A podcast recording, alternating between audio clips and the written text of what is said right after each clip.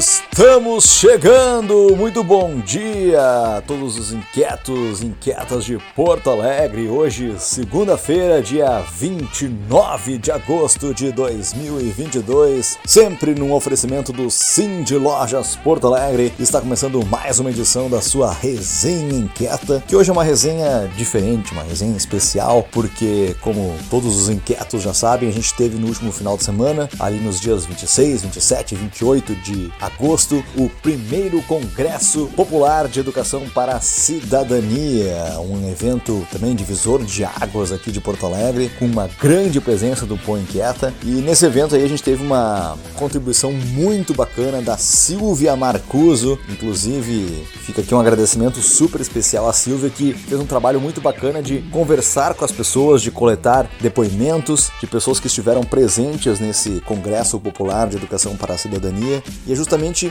esse vai ser o tema central dessa edição da Resenha Inquieta. A gente vai dar um espaço muito grande, muito especial para a Silvia, que coletou alguns depoimentos durante o congresso e a gente vai trazer a partir de agora. Eu sei que vai ser bastante tempo dedicado a isso. Algumas pessoas reclamam quando a resenha fica muito grande. Eu sei, dá para entender, né? Quando a resenha passa de 10 minutos, o pessoal às vezes chia porque ah, é muito tempo. Mas vale a pena escutar porque são muitos depoimentos, tinha realmente muita coisa legal para a gente coletar durante o primeiro Congresso Popular de Educação para a Cidadania.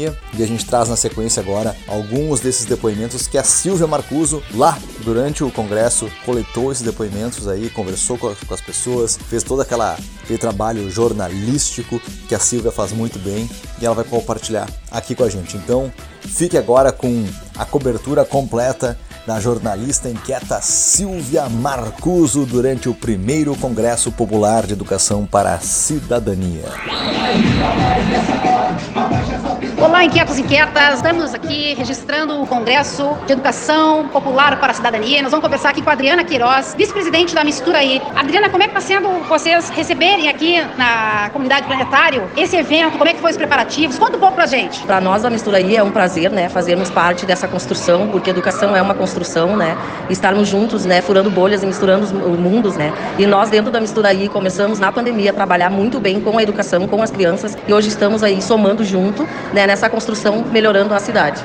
E muito legal os grupos aqui é, culturais, o balé, o pessoal também tem aulas de música. Quantas atividades culturais vocês desenvolvem aqui na, na comunidade? Tu saberia dizer? A, a Mistura aí, ela tem um projeto gurizada aí, né, que a gente acredita que a educação e a cultura andam juntos.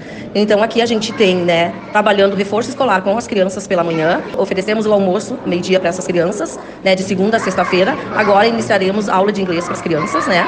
Uh, e temos aqui, né, oficinas, né, que é o sopro, trompete, violão e percussão, aula de balé e dança de salão. Valeu, obrigada, Adriana. Obrigada, gente. Agora nós vamos conversar com Jesus Machado, que é coordenador do Samba do Irajá. Ele fez uma apresentação linda aqui na abertura do Congresso. Ele faz um trabalho, essa banda, o Samba do Irajá, faz um trabalho incrível. Conta aí o que você achou da participação. Olha, eu achei maravilhosa a participação, a, a energia do povo, sabe? É isso que a gente quer transmitir toda essa energia receber essa energia. Então, maravilhoso esse congresso, tá maravilhoso, tá espetacular. E conta um pouco do trabalho do Samba do Irajá, como é que funciona? O Samba do Irajá funciona assim, a gente vai nas entidades filantrópicas para ajudar as entidades filantrópicas, associações comunitárias, creches, é, na praça, qualquer entidade filantrópica precisa de uma ajuda, a gente vai, a gente não cobra cachê. A gente só pede que dê no mínimo pra gente uma água e a aparelhagem de som pra gente poder fazer um samba pra, eles, pra fazer arrecadação pra eles. E aí, uh, como é que funciona? Daí é o que vocês, uh, as pessoas pagam, fica para a organização? Fica para a organização. A gente pede para não cobrar ingresso, porque assim, ó, para deixar acesso pelo menos na comunidade. A gente quer que a comunidade se integre dentro das associações ou da, da entidade que ajuda a comunidade para se integrar. Então a gente pede que não, não cobrar ingresso. Então a gente pede para que uh, leve um quilo de alimento, um, um, agasalho, alguma coisa de arrecadação que fique para a comunidade distribuir para a comunidade. Ah, e desde quando que, que tem esse projeto? Faz 10 anos esse projeto. Esse projeto ele é oriundo da banda itinerante, que o Irajá, o, mestre, o, nome vem do mestre do Irajá, que foi um mestre de bateria de Porto Alegre, aqui, que era das escolas de samba. Ele criou a banda itinerante em 97, até 2012 uh, teve a itinerante, depois uh, terminou a itinerante e nós demos sequência com o nome do samba do Irajá em homenagem a Irajá. Muito obrigada, Jorge. Valeu. Uma das coisas muito interessantes do Congresso de Educação Popular para a Cidadania é que muitas pessoas que já faziam coisas interessantes, agitavam culturalmente, das zonas periféricas e das zonas centrais não se conheciam e estão podendo conhecer. É o caso aqui do Jader Peixoto, tem um projeto muito interessante, está mostrando muitas fotos de vários homens negros que ele está evidenciando para uma série de questões a respeito dos lanceiros negros. Conta um pouco do teu projeto aqui, Jader. O meu projeto ele é uma inquietação que eu não conseguia me inserir dentro da cultura do negro gaúcho, do, do gaúcho, dos farrapos.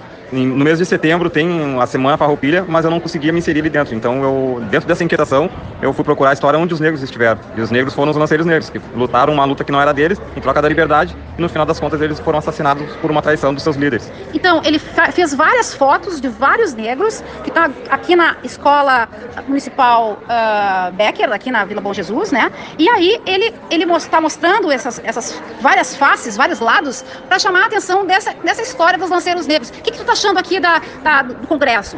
Ah, o congresso está sendo maravilhoso, até pela questão de conhecimento, de conhecer pessoas, de levar um pouco da história. Então, e esse network que a gente acaba fazendo, a gente vai se conectando para a gente desenvolver novos projetos, mostrar um pouco da cultura, da cultura através da fotografia, levar esse trabalho da fotografia para os alunos, que eles têm uma ótima ferramenta nas mãos, que é o smartphone. Quando eles vierem aqui, dar uma olhada na, na exposição, vou dizer que foi feito com o smartphone e eles têm essa ferramenta nas mãos, que também é uma forma de trabalho. Eles podem estar trabalhando desde a da juventude e, e entrar no mercado de trabalho através do, do smartphone. Então, é, o, esse evento aqui está sendo maravilhoso por causa disso, das conexões. Valeu. E uma das pessoas que o Jader conheceu aqui foi o Michel Couto, que tem uma agência de publicidade no Morro da Cruz. Tu conhecia o trabalho do Jader? O que tu tá achando? Cara, sensacional. Eu não conhecia e graças ao congresso a gente teve essa conexão, né? Foi amor à primeira vista, posso falar assim. Uh, o projeto é lindo, quem não conhece, né, tem a oportunidade de, de ver na resenha aqui da, da, do, do Põe Inquieta, né, procure o Jader nas redes sociais, porque é incrível o trabalho dele. A qualidade fotográfica é realmente impressionante. Eu, que tenho uma boa trajetória aí de ver muitas exposições em museus pelo Brasil e pelo mundo afora, digo, é impressionante a qualidade do trabalho desse moço. A gente tem muito que conhecer os potenciais de Porto Alegre, né, Michel? Sim, sim, o olhar dele é, é sensacional e tu consegue ver exatamente a expressão dos, dos nesses lanceiros contemporâneos que, que vivem na atualidade, né? Então ele pegou vários rostos, várias pessoas, várias personalidades que fazem a sua luta em qualquer lugar de, da sua periferia, em qualquer lugar do Brasil. Eu acho que tem muitos lanceiros espalhados pelo Rio Grande do Sul querendo né, ser visto, né? E através dessa exposição tu começa a perceber e começa a vir na tua memória pessoas que têm as suas lutas e realmente fazem um, um trabalho incrível né, no, no, no, dia a dia, que a gente não dá valor. E por isso que é bom essa cultura de exposição, para tu conseguir ver essa arte, né? Que a gente percorre pela cidade e a gente está toda hora vendo, né? Passando por ela e não percebe. Muito obrigada, viu, Michel? Valeu. Vou conversar com a Vitória, que participou da roda de conversa agora há pouco, e ela falou muito bem. Então vamos agora ouvi-la, para ela contar o que ela achou da roda. Eu achei muito informativa e interessante, porque aborda sobre um assunto muito, muito desejado pela cidade, no caso. Muito difícil de ser conversado com várias pessoas, porque praticamente várias pessoas deixam de se importar bastante com o meio ambiente. E acaba sendo um assunto muito precário para várias pessoas que acham difícil de conversar sobre isso e também acham difícil de realizar as tendências de tipo ajudar o meio ambiente e preservar o local. E o lugar onde tu mora, lá na Rubem Berta, tu acha que vai ser legal, tu vai conseguir fazer alguma coisa diferente? Tu está saindo diferente desse ponto? Olha, possivelmente. Eu poderia muito bem, como sou representante da minha prima, falar com a minha escola para ver se a gente podia fazer algum dia para coletar lixo perto do bairro e ajudar mais o meio ambiente coisas bem. A Vitória sugeriu que ela acha que tinha que ter um dia da limpeza na cidade, né? que as pessoas tinham que, teriam que se engajar mais nessa questão de deixar uma cidade mais limpa, mais organizada. Que que tu, qual é o recado que tu dá para quem está participando fora daqui, para que venha conhecer outras realidades? Hum, bom, o recado que eu vou deixar é simples. É uma coisa que minha mãe sempre me diz: não faça o que você não quer que façam com você. Então, no caso, não polua a cidade do mesmo jeito que você não quer que poluam a sua casa. Cuide e preserve do local. Deixe todos felizes e para nossos filhos futuramente terem um futuro melhor. Muito obrigada, Vitória. Vou conversar com a professora Elizabeth Mazeira, a Beta, que é diretora aqui da escola Mariano Beck. E ela vai falar o que, quais são as impressões dela do Congresso, o que, que achou da, da, da, da, da da receptividade, do envolvimento da, das pessoas. Eu fiquei muito feliz porque no primeiro momento eu estava bastante apreensiva, né, da gente abrir um estabelecimento público, né, num espaço que vem pessoas de toda a cidade, né. Então eu fiquei muito feliz dessa interação dos nossos alunos eles participaram dos grupos, estão me dando relato dos grupos. A organização do evento também está maravilhosa. O almoço, tudo, tudo no horário, tudo certo. Ficou muito, muito bacana mesmo. Espero que a gente possa participar mais vezes né, de outros eventos desse porte. Conheceu muitas iniciativas, muita gente diferente, professora? Sim, bastante. Consegui conversar, pegar telefones, fazer articulações. A gente já está prevendo outros encontros aí, né? Com as iniciativas que a escola tem, como a nossa horta, né? O pessoal da sustentabilidade, a recuperação de, de material também, que a gente viu das sacolas. Então, várias iniciativas ali que a gente vai poder interagir. Legal. E vamos conversar agora com o Thiago. Participou de uma, de uma roda de conversa. Thiago, tu tá em que ano? No nono. Eu estou no nono ano. E aí, o que, que tu achou de ter participado do congresso? Ah, para mim até que foi bom ter aprendido, eu aprendi muito sobre empreendedorismo, empre... empreendedorismo. Empreendedorismo. É. E também sobre como é que é a educação ambiental, como está sendo fora da escola e dentro da escola. Também eu dei as minhas opiniões sobre tudo que foi dito. É, e o que, que tu mais gostou do evento? Ah, o que eu mais gostei foi no meu grupo lá no CEA que a gente falou sobre crianças menores de 18 anos trabalhar na trabalhar na rua.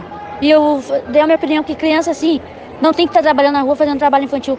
Tem que estar é, na escola aprendendo melhor para depois ser alguém na vida e conquistar o pão de cada dia sempre. Obrigada, hein, Thiago. Aqui, agora vamos ouvir aqui ó, o Cleiton e a, e, a, e a Suzana e o, e o, César, que também trabalharam em todas as pontas aqui do evento. Esse, esse aqui é um, é um áudio da nossa resenha do Banqueta. Então é legal para as pessoas saberem que a gente se diverte, a gente trabalha, mas é muito recompensador também, né? Nossa, foi uma loucura de manhã fazer credenciamento de 400 pessoas em uma hora e meia. Loucura, loucura, loucura. Mas foi possível. E outra loucura pra ti, o que, é que foi mais loucura?